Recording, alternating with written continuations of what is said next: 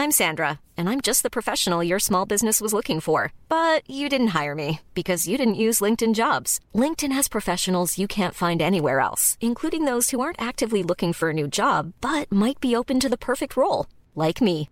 In a given month, over 70% of LinkedIn users don't visit other leading job sites. So if you're not looking on LinkedIn, you'll miss out on great candidates like Sandra. Start hiring professionals like a professional. Post your free job on linkedin.com/spoken today. Heraldo Podcast, un lugar para tus oídos. Noticias del Heraldo de México.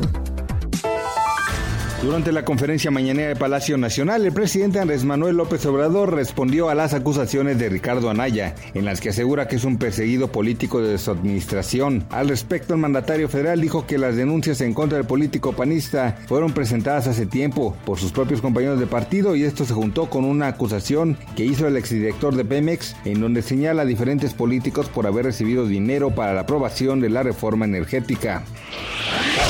Por su parte, el expresidente Vicente Fox atacó a López Obrador y calificó como maléfico y tramposo, además de que pidió al PAN que defienda los derechos humanos. A pesar de que en algunas partes del mundo la vacuna anti-COVID-19 ha escaseado y no todas las personas se han podido inmunizar, recientemente el caso de un hombre que radica en Brasil se ha vuelto viral debido a que de alguna forma eludió las medidas de seguridad y fue inmunizado cinco veces con tres vacunas diferentes.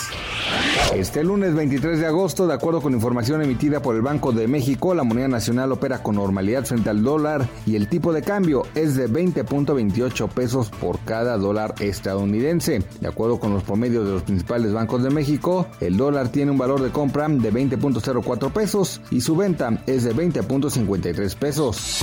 Noticias del Heraldo de México.